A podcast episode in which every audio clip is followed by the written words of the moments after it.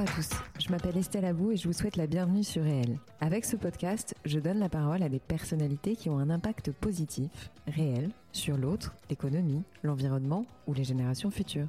Par leurs actions, leurs entreprises, leurs pensées, leurs œuvres ou leurs visions, ces hommes et ces femmes contribuent d'une manière ou d'une autre au monde de demain et à celui d'aujourd'hui. Si vous aimez le podcast et que vous voulez me soutenir dans ma démarche, la meilleure manière de le faire, c'est de vous abonner, de mettre 5 étoiles à l'épisode, de le commenter ou encore d'en parler autour de vous sur les réseaux sociaux et dans la vie réelle. Alors je vous souhaite une très bonne écoute et on y va.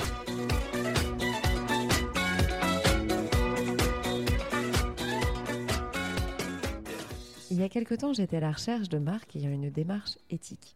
Alors je sais, c'est super vaste, j'ai fait plein de recherches et je me suis souvenu non pas d'une marque, mais d'une initiative éthique, à laquelle j'avais d'ailleurs moi-même pensé, c'est la location de vêtements. J'ai noté des noms, dont celui de la femme que vous allez entendre, et puis je me suis dit que j'allais la contacter assez rapidement. Le lendemain même de ces recherches, en plein milieu d'un métro bondé, heureuse et improbable coïncidence, je me suis retrouvée à côté d'elle, dans le même métro. Les premières lignes de sa fiche Wikipédia la décrivent comme une femme d'affaires et un personnage faisant partie de la vie culturelle française officier des arts et des lettres et chevalier de l'Ordre national du mérite, elle est la cofondatrice de la start-up Panoply et la fondatrice d'un musée mobile d'art contemporain dédié aux enfants, le MUMO. Alors avec elle, on a parlé de son engagement, de sa vie de femme, de la sharing economy, d'art contemporain et plus globalement d'entrepreneuriat. Alors maintenant j'ai assez parlé et je laisse place à mon invité, Ingrid Brochard. Ingrid, merci beaucoup d'avoir accepté cette invitation euh, pour mon podcast. Est-ce que je peux commencer par te proposer de te présenter? Bonjour, Ingrid Brochard, euh, j'ai 42 ans, maman de deux enfants, Sacha et Ellie. Euh, fondatrice du musée mobile, le premier musée mobile d'art contemporain gratuit pour les enfants, et cofondatrice de Panoply, un service mode qui va révolutionner votre manière de consommer la mode. Donc tu l'as cofondé euh, avec une personne, je crois, qui est basée à Londres, n'est-ce pas? Emmanuel Brisé, mon associé. Voilà. Et aujourd'hui, Panoply a deux ans. Euh, est-ce que euh, tu peux m'expliquer comment tu en es arrivé à créer cette entreprise avec ton associé? Alors Panoply a aujourd'hui euh, deux ans, euh, comme tu l'as dit. Euh, j'ai eu l'idée de créer Panoply à la, naissance de mon fils Sacha. Donc j'avais déjà une activité qui était plutôt à but non lucratif, donc le, musée mobile. Et après sa naissance, donc je me suis beaucoup occupée de mon fils. Et ensuite, bon, bah, on reprend une activité, on retravaille. Et j'ai eu une expérience shopping où je me suis acheté un vêtement de créateur. Euh, j'étais hyper fière. Après, j'ai un peu culpabilisé. Je me suis dit, c'est quand même cher. Et ensuite, je l'ai porté. On poste une photo sur Instagram. On a plein de compliments. Et on le met dans le placard et ça devient un vêtement un peu dormant puisque euh, on porte que 20% de sa garde-robe et je me suis dit en fait qu'il y avait quelque chose à faire on parlait de plus en plus de la sharing economy du fait qu'on allait vivre dans des sociétés euh, plus euh, axées sur l'expérience euh, et le service. et, voilà, en fait, j'ai eu cette idée. Je me suis dit, mais j'aimerais que ça recommence cette expérience de, de, porter un vêtement pour la première fois, de me renouveler, de m'habiller comme j'en ai envie, d'être un peu multifacette, puisqu'aujourd'hui, le vêtement, c'est aussi une identité.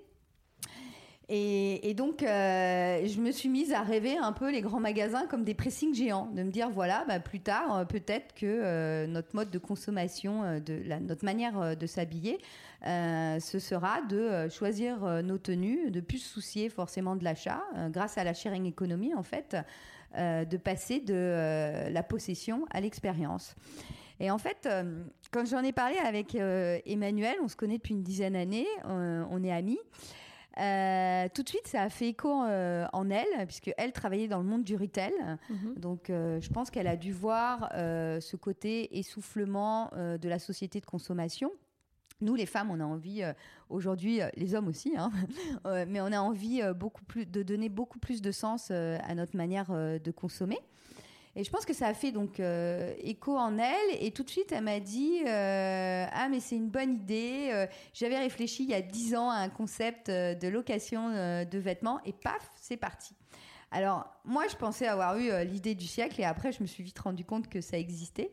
Ça existait déjà aux États-Unis, Run the Runway, qui avait des modèles aussi en France. Euh, alors, le côté novateur de Panoply, c'est que nous sommes allés voir directement les créateurs, euh, puisque quand vous voulez changer un usage, ce qui est important, c'est de proposer le même service. Aujourd'hui, les mhm. collections que vous avez chez Panoply sont les collections en cours. Donc, on donne cette possibilité d'acheter ou de louer. Mhm. Donc c'est vraiment euh, ce, ce, changement euh, qui m'intéressait et surtout euh, ça existait beaucoup pour les robes de pour aller à une soirée, une occasion, mm, les mm. robes de soirée. Et en montant Panoplie avec Emmanuel, on a proposé directement que l'abonnement. Donc, mhm. c'est-à-dire euh, pour accompagner la femme euh, dans son quotidien, pour qu'elle puisse se renouveler, euh, aussi bien pour aller au bureau que pour aller à un anniversaire, que pour partir en week-end. Mhm. Donc, c'est ça ce qui nous intéressait aussi, c'était de rentrer dans le quotidien. Et on est assez fiers puisqu'on a proposé l'abonnement avant que le proposent les Américaines Run the Runway. Mhm. Et aujourd'hui, l'abonnement pour elles représente 70% de leur chiffre d'affaires. Pour la marque américaine. Euh, voilà, pour la boîte américaine. Alors que nous, en fait, on était peut-être un peu trop novatrice, c'est-à-dire qu'on a voulu tout de suite proposer l'abonnement.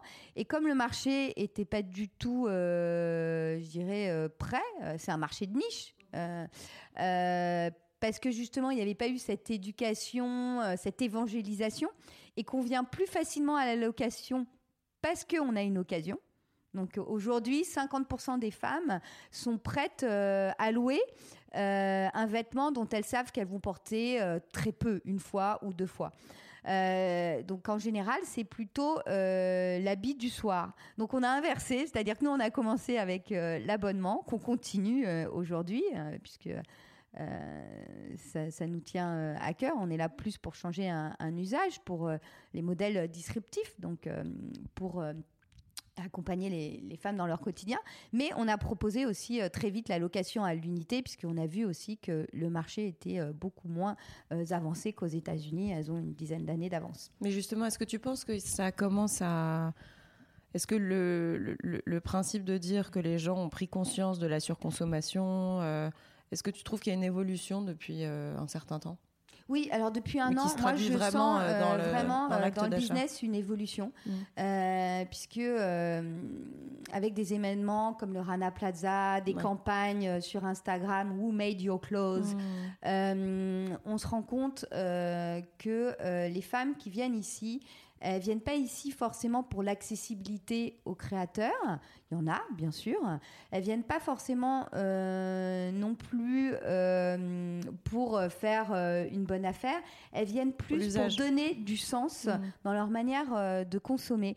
C'est assez intéressant parce que euh, le budget qu'elle dépensait, par exemple, chez Zara, à la fast fashion, elle préfère l'utiliser chez Panoply. Alors, euh, elles vont forcément pas posséder, mais la fast fashion, c'est une mode jetable. Ce sont des vêtements qui sont faits, euh, je dirais, euh, qui tiennent deux, trois lavages. donc, c'est aussi la période où on se rend compte qu'on n'a jamais acheté autant de vêtements. Mmh, mmh, mmh. depuis les chiffres, c'est depuis les années 80, on consomme six fois plus de vêtements puisque justement euh, des enseignes de la fast fashion nous ont poussé à ces rythmes frénétiques. Aujourd'hui, on n'a plus la même considération pour un vêtement puisque c'est pas cher. On l'achète pas cher, donc euh, on le consomme comme une mode euh, jetable. Et euh, je pense que ça, quand on est jeune, on a envie euh, voilà, de se renouveler, de posséder. Après, euh, quand on réfléchit, on se dit, bah, en fait, pourquoi mmh. autant passer à la location? Et c'est vrai que nos abonnés, alors c'est la femme qui est plutôt citadine, qui a en moyenne 35 ans. Mhm. entre 30 euh, euh, et 40 euh, ans, donc 35 ans, qui travaille et qui a envie de donner du sens à sa manière de consommer. Elle vient pas à la location comme on pourrait le penser parce que elle a plus d'argent. Bien au contraire, elle a les moyens d'acheter, mais elle ne veut plus entasser dans ses placards. Mhm. Elle veut aussi participer à une mode plus responsable et la location, c'est une alternative. Et tu, tu, tu sens des freins aujourd'hui concrètement ou pas? Est-ce que tu sens qu'il y a encore des freins sur ce, genre de... Alors, il y a encore des freins, mais une fois que les freins sont levés. Quels seraient les freins, en fait? Alors, euh, en province, mmh. alors, puisque donc, on, va un peu séparer, euh, nous, on fait 30% de notre chiffre d'affaires euh, en province. ah, quand même Oui, 20% en Europe, puisqu'on a ouvert aussi la location à l'Europe, donc principalement en Angleterre et en Belgique. Mmh. Et le frein, alors il y a différents freins. Euh, déjà, euh, les femmes qui habitent euh, donc Paris, les grosses métropoles, Bordeaux, Lyon, Marseille, elles sont plus facilement prêtes à louer. Alors qu'en province, c'est une femme sur cinq alors que dans les grandes villes, c'est une femme sur trois. Alors en province, elles vont plus penser qu'elles perdent du pouvoir d'achat c'est paradoxal parce que bah, en fait euh, le week-end, le samedi, aller faire du shopping, aller en ville, mmh, euh, acheter des vêtements, c'est aussi un statut. Mmh. Donc euh, je pense qu'elles sont pas encore prêtes. Alors que à Paris, pas du tout. la tendance est en train de s'inverser. Au contraire, c'est devenu cool et branché de louer ses vêtements au lieu de, les acheter. Mmh, après, je pense qu'avec aussi des événements euh, comme H&M où on a vu les stocks massifs qui sont brûlés, qui sont jetés, euh, les nouvelles lois, puisque le gouvernement est même en train de réfléchir à une loi justement qui va demander aux fabricants ou aux vendeurs de réfléchir au cycle de vie du vêtement. Mmh, mmh, mmh. Ils ne pourront plus justement les brûler ou les jeter. Donc euh, la location euh, vient euh, comme une alternative, comme le second hand, donc les, tout ce qui est achat d'occasion, comme ce qu'on mm, mm, achète mm, sur Vestiaire Collectif. donc ton implication dans l'art aussi a été presque parallèle finalement, non? Enfin, tu as, commencé... Alors là, à t'intéresser à flashback. flashback dans le passé, mais malgré tout, après, on va faire un lien entre les deux, les deux démarches. Oui. Alors autant moi, j'ai un parcours. Euh, donc, je suis originaire euh, de Touraine, mm, de hongroise de par ma mère. Et on a beaucoup voyagé. C'est-à-dire que mon père était promoteur immobilier. On a, donc j'ai habité en Guadeloupe, aux États-Unis, en Espagne. Et j'ai eu mon bac très jeune, à l'âge de 16 ans. Et à 16 ans, euh, donc j'ai fait une école de commerce, puisque on m'a poussé, plutôt mes parents m'ont poussé dans les études. Euh, donc école de commerce et je suis partie tout de suite à Hong Kong euh, pour mon stage. J'avais écrit une lettre à Margaret Tancock, euh, Anita Roddick, qui était la fondatrice du Body Shop, et elle m'avait donc proposé un stage à Hong Kong. Donc je suis arrivée à Hong Kong, pour moi ça a été un vrai choc. J'avais 17 ans et demi, il n'y avait pas encore Internet.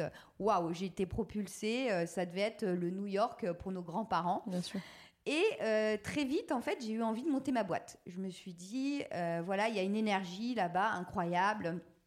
Ça grouille, tout est possible. Et c'est vrai qu'il y a aussi euh, ces prix qui sont très attractifs. Mhm. Donc je me suis dit, je vais monter ma boîte dans les cosmétiques, puisqu'à la base, je voulais être née et on m'a poussé plus dans le business. Donc j'ai monté tout de suite une affaire de cosmétiques, donc à l'âge de 19 ans. J'ai acheté des cosmétiques en Asie que je revendais à grande distribution. Donc j'ai commencé avec les magasins Tati, j'ai travaillé avec Leclerc, avec Carrefour. Et en fait, quand j'ai monté cette boîte, j'étais au début, j'étais hyper fière. Je voyais des, filles dans le métro se maquiller avec mon maquillage.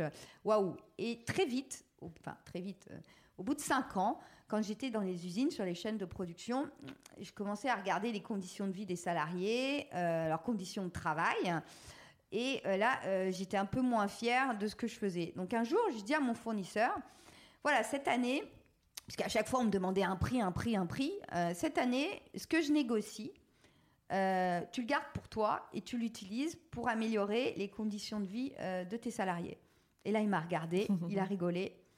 Il m'a dit, Ingrid, it's time for you to stop business. et en fait, cette phrase, elle a, elle, a résonné en moi parce qu'il avait raison, je pouvais rien faire à mon niveau. Alors, j'ai commencé. Est-ce qu'il l'a fait Est-ce qu'il l'a fait, lui? Non. Non. Non. Hmm. Ah non, il a hmm. rigolé, euh, voilà, il, il m'a accordé mon discount, donc euh, moi j'ai pu, euh, je dirais, faire bénéficier à des tarifs, être compétitive mais il l'a pas fait. Et moi, ça me posait de plus en plus de problèmes de voir ses conditions de travail, puisque quand on, on achète des produits pas chers, et ça c'est valable pour euh, ce qu'on achète aussi à la fast fashion, il mm, mm, mm. faut voir derrière les conditions de travail. C'est-à-dire que c'est des personnes euh, qui travaillent, euh, il n'y a pas les 3-8, hein, c'est les 2-12 qui travaillent 12 heures. ils habitent dans l'usine, c'est comme des camps. voilà, ils dorment quand il faut travailler parce qu'il y a beaucoup de carnets de commandes. Et ben, on travaille non-stop et ils envoient l'argent dans leur famille dans les campagnes. Et ça, moi, je pouvais plus le supporter. Donc très vite, je me suis dit, mais euh, en fait, ça, ça m'intéresse pas. Je veux pas participer à cette économie-là.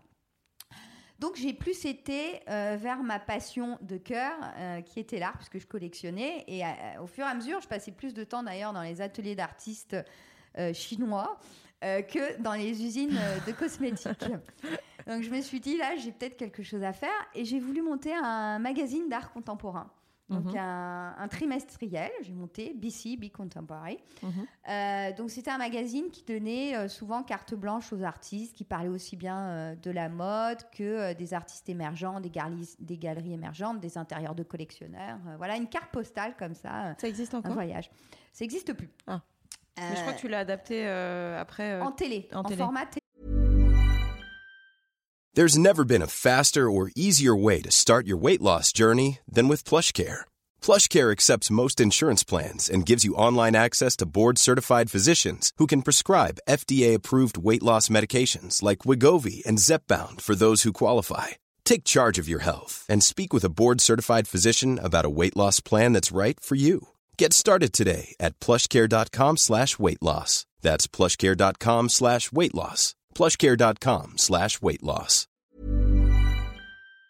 Mhm. Voilà, puisque en fait, le papier, euh, c'est quand même très difficile de trouver des annonceurs, donc je perdais pas mal d'argent. Donc très vite, je me suis dit, euh, et j'ai rencontré euh, Jacques Seguela et Vincent Bolloré, qui m'ont dit, écoute, à moins que tu veuilles perdre tout ce que tu as gagné dans les cosmétiques, nous, on veut bien t'aider, puisque ce que tu fais, c'est super, on veut bien t'aider. Dans ces cas-là, fais-nous une émission pour Direct 8 et ça paiera ton magazine papier. Donc Mhm. j'ai accepté. Mhm. Et j'ai fait ça pendant un an. C'était génial, puisque c'était un peu un métier de journalisme mhm. que j'ai beaucoup aimé. Euh, donc j'ai rencontré énormément d'artistes. Je me suis dit, je vais partager ma passion avec la Touraine, mon pays. J'avais Mhm. une maison, donc euh, un petit manoir euh, en Touraine. Et j'y allais pas, j'y allais plus souvent parce que j'étais à Paris. Et je me suis dit, ça va être l'occasion d'un été. Je vais ouvrir cette maison, la transformer en espace d'exposition. Et j'ai demandé à tous les artistes que j'avais rencontrés, donc Maurizio Cattelan, Lorenz Weiner, Tom Sachs, Marina Abramovic, enfin vraiment, c'est le monde avait titré la crème de l'art contemporain en pleine campagne. Je leur ai demandé à tous de faire des œuvres et de les exposer donc euh, dans, dans ma maison le, le temps d'un été pour justement aller toucher des publics éloignés. Et c'est ça ce qui m'intéressait parce que quand j'ai monté cette exposition, Ils ont accepté directement? euh, oui, directement. Bon. Ouais, parce que en fait, de les artistes, euh, oui, peut-être, mais surtout les artistes, euh, ce qui les intéresse aussi, et ils ont partagé euh, ça avec moi, c'était euh, d'aller à la rencontre euh, de mondes différents. C'est-à-dire que souvent, quand on fait les foires, les galeries, euh, c'est tout le temps les mêmes personnes, c'est réservé un peu à une élite. Dans les musées, si on n'est pas initié, on franchit pas forcément la porte. Mm, mm, mm. Alors que là, c'était beaucoup plus convivial. C'était dans une maison, c'était porte ouverte, c'était gratuit. Donc voilà, là, il n'y a plus ces barrières sociales, psychologiques, prix. voilà. Et Donc chacun de ces artistes investissait une salle au sein de la maison, c'est ça? Au sein Exactement. du manoir. Ouais, ouais, ouais. Et il y en a même qui sont venus en résidence, Kendall Gears, Maurizio Cattelan, il était resté. euh, Incroyable. et euh, pour échanger euh, avec. euh, et, et ça a été un vrai succès parce que vous voyez, il y avait aussi bien le paysan, la boulangère, que celui qui avait lu dans Beaux-Arts Magazine qu'il Mhm. fallait venir voir cette exposition en Touraine. Et, et c'est ça ce qui m'a intéressé, en fait, les discussions qui se créaient dans mon salon, la rencontre vraiment de, de- de différents mondes et des Mhm. gens qui n'ont pas forcément l'occasion de, de voir de l'art contemporain et des discussions euh, qui s'écoulaient euh, de ces œuvres. Mhm. Et, et donc, après cette exposition, j'ai perdu un de mes amis d'un d'un cancer. Et ça, ça a été un vrai chamboulement. Donc, je suis partie. Je suis partie pendant deux mois en Antarctique sur un bateau. J'étais un peu folle parce que euh, je pensais pas, euh, j'avais jamais fait de voile. Euh, le rendez-vous, c'était. avec euh, qui et dans quel voilà, contexte le rendez-vous c'était euh, à Ushuaia. Je suis partie sur un voilier, donc c'était des explorateurs qui faisaient le tour du monde de pôle à pôle. Et je suis partie les rejoindre pendant deux mois. Euh, au bout de 48 heures, j'ai cru que j'allais me jeter par-dessus bord, parce que forcément, euh, pour aller en Antarctique, il y a le Cap Horn. hein, euh. donc des vagues, des vagues de 13 mètres euh, de haut. J'étais malade, j'en pouvais plus. Je suis allée voir le capitaine. Je lui dis là, je peux plus. J'ai l'impression que je vais, je vais, je vais me jeter par-dessus bord pour que ça, s'arrête. Il me dit oui, il me dit tu comprends maintenant pourquoi euh, tu as pu lire que euh, parfois on mettait des camisoles aux passagers parce qu'ils voulaient se jeter par-dessus bord. Tellement on est malade. Et heureusement, quelques heures après, on est arrivé donc en Antarctique et c'était magnifique. Alors là, je suis sortie et euh, tout de suite, j'ai vu une baleine qui était euh, plus grande que le bateau. Euh, j'ai ce, ce- ce souvenir aussi de- du bruit du silence, puisque là-bas, il n'y a pas de civilisation. Euh, Vous êtes en contact avec la nature, les animaux, les icebergs. Enfin, c'était incroyable. Et pendant ce voyage, donc, je me suis dit, qu'est-ce que je vais faire après? Et euh, j'aimais l'art et j'avais envie de le partager, cette expérience donc d'exposition, euh, euh, de rencontre de publics éloignés de la culture. Et je me suis donc dit, moi quand j'étais petite, j'ai pas eu cette opportunité. On m'a poussé dans le sport, les études, les voyages, on m'a fait découvrir plein de choses, mais j'ai pas eu ce pendant culturel. Mmh. Voilà, l'éveil à l'art. Et en fait, si je l'avais eu, je pense que j'aurais été, j'aurais eu une autre carrière beaucoup plus artistique, je pense que j'aurais fait ce métier de nez, euh, voilà, que, que, je voulais faire. Parce que ce, je dirais ce côté artistique dans ma tête n'existait pas dans mon imaginaire. Et, donc j'ai voulu donner cette possibilité. Donc j'ai repensé en fait, euh, quand vous n'avez pas de bibliothèque, il y a un bibliobus qui passe près de chez vous. Et je me suis dit, c'est génial, voilà, ce côté euh, itinérant, ambulant. Et, et j'avais rencontré un architecte, Adam Kalking, à une biennale de Venise. Et j'ai repensé à ces structures qui faisaient ces containers qui se déployaient et je lui ai tout de suite magnifique envoyé. C'est des très beaux trucs. Ouais. J'ai regardé de près, c'est vraiment magnifique. C'est un architecte qui est incroyable, qui est unique, qui travaille les containers. Alors, euh, il en fait des maisons, des orphelinats, euh, euh, mmh, des écoles en Afrique. Mmh. Voilà, comme ça, ça se monte, c'est très simple. Donc, je lui ai envoyé un mail, je lui ai dit voilà, j'adore ce que vous faites. voilà, moi, j'ai une idée d'exposition itinérante. Est-ce que vous pouvez me proposer une structure, un espace d'exposition? Il a adoré. En plus, il s'avérait qu'il passait une année sabbatique à Paris. Donc c'était génial, c'était un projet euh, qui l'a bien amusé et tout de suite il a commencé ses croquis et voilà est né euh, le, musée mobile au bout de six mois, construction à Liverpool. Donc j'ai rappelé tous les artistes, j'ai été en voir d'autres, je leur ai dit voilà, alors là je vais faire une exposition itinérante qui va aller dans les écoles pour les enfants. Alors ils ont tous aimé l'idée de l'enfance. Parce que la plupart des artistes, ils ont été touchés eux-mêmes quand ils étaient petits, soit par des œuvres d'art, soit par la musique, mm, mm, soit mm, par le théâtre. Donc pour eux, c'était important de le partager justement aux enfants, puisque ça ouvre le champ euh, des possibles. Euh, et donc tout de suite, même James Turrell, j'ai été le voir dans son cratère à Flagstaff, il m'a dit, euh, écoute, j'ai des expositions là en simultané au LACMA, à Pompidou en Chine, mais il dit il n'y a pas de problème, je vais et il a fabriqué en fait une sphère où les enfants euh, ont pu expérimenter euh, la lumière. Et donc ce musée mobile. Tu as exploré, des... enfin, tu as fait des dizaines de milliers de kilomètres, je crois. Voilà, on est allé même jusqu'en Afrique, hein, au Cameroun, en Côte d'Ivoire. Euh, donc c'était une très belle expérience et j'ai beaucoup aimé euh, ce partage euh, du sensible. tout de suite ça a fonctionné. On a été contacté par l'éducation nationale, le ministère de la Culture. ça a été un vrai succès puisque au-delà, je pense, de la rencontre avec les œuvres, donc de l'expérience esthétique, au-delà des ateliers qu'on propose, on propose des ateliers comme ça les enfants pratiquent il y a une vraie dimension sociale euh, avec le musée mobile, puisque quand vous arrivez comme ça, euh, dans un quartier, euh, bah, c'est tout le quartier qui est invité à échanger autour de l'art. Mm, mm, mm. donc on a des visites avec les grands-parents, avec les copains, avec les voisins, et il y a un côté très convivial.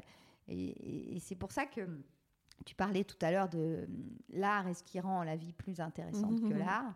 Donc une phrase de Robert Filiou. Et ça, c'est vraiment mon leitmotiv. C'est que euh, ce que j'aime avant tout, bien sûr, c'est cette possibilité de rencontre avec les œuvres, mais c'est tout ce qui se crée autour, ces échanges, ce partage. Et je passe un petit peu euh, du coq à l'âne, mais comment, tu, comment tu gères ta vie en fait? Parce que tu, tu, mènes de front tes deux activités aujourd'hui, donc ta panoplie, et tu continues de toute façon le, euh, le musée mobile. Tu es mère de famille, comme tu nous l'as dit tout à l'heure. Comment tu, comment tu gères ta vie? Je me lève très tôt. non, euh, comment, euh, comment, je, comment, je, gère euh, ma vie?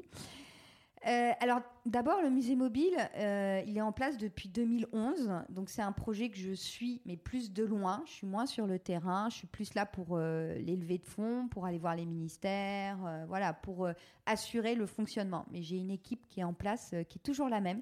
Ils sont très fidèles et loyaux puisque en fait quand on travaille avec le musée mobile, euh, c'est un vrai engagement, je pense. Donc, euh, euh, c'est ça qui est chouette. Il n'y a pas trop de, hum, de changement d'équipe. Lucie est là depuis, depuis le début, donc je, peux compter et je me repose beaucoup sur elle. Mais j'aime aussi faire des escapades. J'y étais il y a 15 jours, mhm. tu vois. J'étais à côté de Reims. J'étais dès que c'est accessible, pas très loin en TGV, j'essaie Mm, mm, mm, de, m'y rendre parce que c'est une vraie bouffée d'oxygène. Mhm. Et je trouve que euh, c'est important euh, parce qu'avec euh, la startup Panoply, je travaille énormément. Euh, alors comment je fais Euh, ben, En fait, grâce aux ordinateurs, on est connecté non-stop. Donc euh, une fois que mes enfants se sont couchés, euh, je reprends mes mails, je travail. retravaille, euh, voilà. Mais, euh, mais ce que je voulais dire, c'est que euh, justement, quand on a des agendas très chargés, qu'on travaille énormément, c'est bien aussi, ça donne du sens aussi de, de s'impliquer dans des, hum, dans des projets qui sont plus euh, destinés euh, pour la société à but non lucratif. Alors récemment, tu as été quand même euh, gradé, enfin je sais pas comment on peut euh, appeler ça, mais tu es désormais officier de l'ordre oui, des arts et métiers. euh, Voilà. officier. Tu étais chevalier avant, mais maintenant tu es officier, c'est ça? Oui, C'est dans ce sens-là. oui. Alors, Qu'est-ce que ça fait Enfin, qu'est-ce que ça procure comme, euh, comme effet? Alors, bon, euh, c'est une troisième médaille, hein, puisque, euh, mais en fait, c'est une satisfaction, euh, je dirais, pour la reconnaissance, une distinction honorifique pour la reconnaissance du travail accompli. En même temps, ça met la pression sur ce qu'on va faire après. Euh, pas grand chose en fait. Moi, quand j'ai reçu le papier, en fait, pour tout te, te dire, euh, donc j'ai reçu une lettre du ministère. Je pensais que ça allait être euh, le chèque de subvention euh, de la part du, du ministère, parce qu'en fait, j'ai pas du tout lu. je lis pas le journal officiel. Et cet été, j'ai perdu ma maman, donc je suis vraiment pas beaucoup désolée. sortie. Je je suis- je suis pas du tout euh, trop sortie dans, dans le monde de l'art. Et en fait, les gens étaient au courant avant moi. Euh, puisque Nathalie Crassé, donc, qui a fait euh, le design du musée mobile, elle a été promue officier et je lui envoie un message, je la félicite. euh, et j'avais pas compris, elle me dit, mais toi aussi. Et en fait, je pensais qu'elle parlait de ma décoration de chevalier d'il y a 4 ans ou 5 ans. et, euh, et le soir même, je rentre à la maison et j'ouvre le courrier, je fais, ah super, on a reçu la subvention. Et là, je vois, parce que tu reçois comme un diplôme. Et euh, j'ai été assez surprise et, et- et en même temps, voilà, la journée continue. euh, je m'occupe de, j'ai donné euh, le dîner à ma fille. Moi, je suis pas très attachée, je dirais, à ces médailles. C'est bien, c'est une distinction. Ça permet, surtout, je l'utilise plus, bah voilà, pour quand je suis à la recherche de, de Pour le mécénat. Voilà, c'est comme un peu une labellisation, quoi. C'est aussi une- un passeport aussi un peu. Voilà. Exactement. Et c'est vrai que aussi pour, pour euh, l'administration, je pense que c'est important. C'est une reconnaissance de, votre projet. Voilà. Surtout qu'il n'y a pas tant de femmes que ça, je crois, qui ont ce genre de distinction, non? Alors c'est très drôle. Je sais Euh, même pas. Alors, je, je sais pas du tout. Faudrait que je me, me renseigne, puisque moi, je suis, je suis pour, bien sûr, l'égalité euh, Mhm. homme-femme. Mais ce qui, ce qui est très drôle, ça me fait penser à une chose. Quand j'ai été euh, chevalier des arts et lettres, j'ai euh, un ami artiste américain, Lawrence Weiner, Mhm. donc artiste conceptuel. Il m'avait fait beaucoup rire parce qu'il m'avait dit Mais alors, ils vont te- ils vont t'offrir un cheval. Et c'est un peu cette image voilà, Ouais. de chevalier, officier. Ouais, En fait, est-ce que c'est en adéquation avec euh, Notre, personnalité ou notre époque. voilà, ma ou, euh, personnalité, notre Mhm. époque. Donc voilà, on l'avait pris sur le ton de la Mhm, mhm, plaisanterie. Mhm. Voilà. Euh, dans ce post, à, à chaque, à chaque fin de- d'interview, je demande euh, à, à mon invité si il a ou elle a euh, des recommandations, des coups de cœur récents, euh, peut-être des coups de gueule potentiels. Enfin, est-ce que tu as un message? Parce que tu as fait beaucoup d'interviews euh, dans ta, jusqu'à présent. Mais est-ce que tu as, envie de dire des choses que tu n'as pas dit ailleurs? Ou, est-ce qu'il y a quelque chose qui te, qui tient à cœur particulièrement? Enfin voilà, ça peut être tout. Un message, une reco. Alors, euh, j'en parle pas beaucoup parce que pour moi, ça, ça devrait être une, une- une évidence pour euh, toutes les femmes. Je suis assez féministe. Mhm. Une féministe, attention, qui aime euh, les hommes, hein, qui. mais ce que je veux dire, c'est que très jeune, j'ai toujours été dans des clubs entrepreneurs de femmes. Alors, dans ma carrière, j'ai beaucoup été aidée par des hommes. Mais j'aime beaucoup, euh, j'étais impliquée euh, au Women's Forum euh, et tout de suite j'ai été voir justement ces, ces forums autour des femmes euh, dans des clubs, euh, Mm, mm, voilà, Band of Sisters, dans différents clubs de femmes, Salon 21, des clubs de réflexion, et souvent qui regroupent des femmes.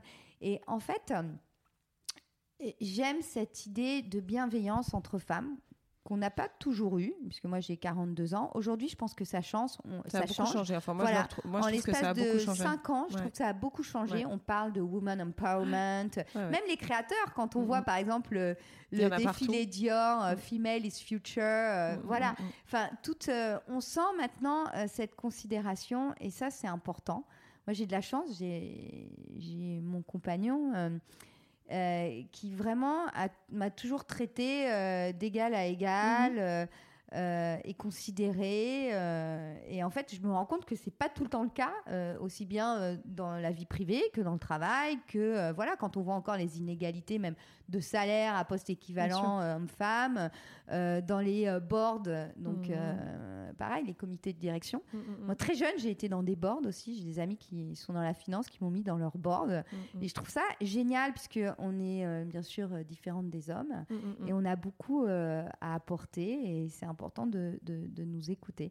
Donc ce côté euh, féministe, mais, mais souvent j'en parle pas parce que voilà, je suis pas non plus euh, engagée euh, parce que pour moi c'est une évidence. Bien voilà. sûr.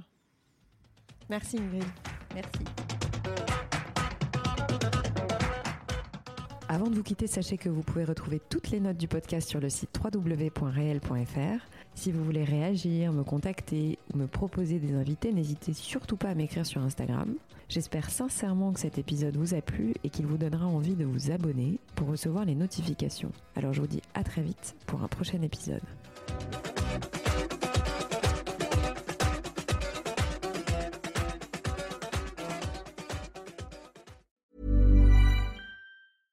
Hey, it's Paige DeSorbo from Giggly Squad. High quality fashion without the price tag. Say hello to Quince. I'm snagging high-end essentials like cozy cashmere sweaters, sleek leather jackets, fine jewelry, and so much more. With Quince being 50 to 80% less than similar brands. And they partner with factories that prioritize safe, ethical, and responsible manufacturing. I love that. Luxury quality within reach. Go to quince.com slash style to get free shipping and 365 day returns on your next order. Quince.com slash style.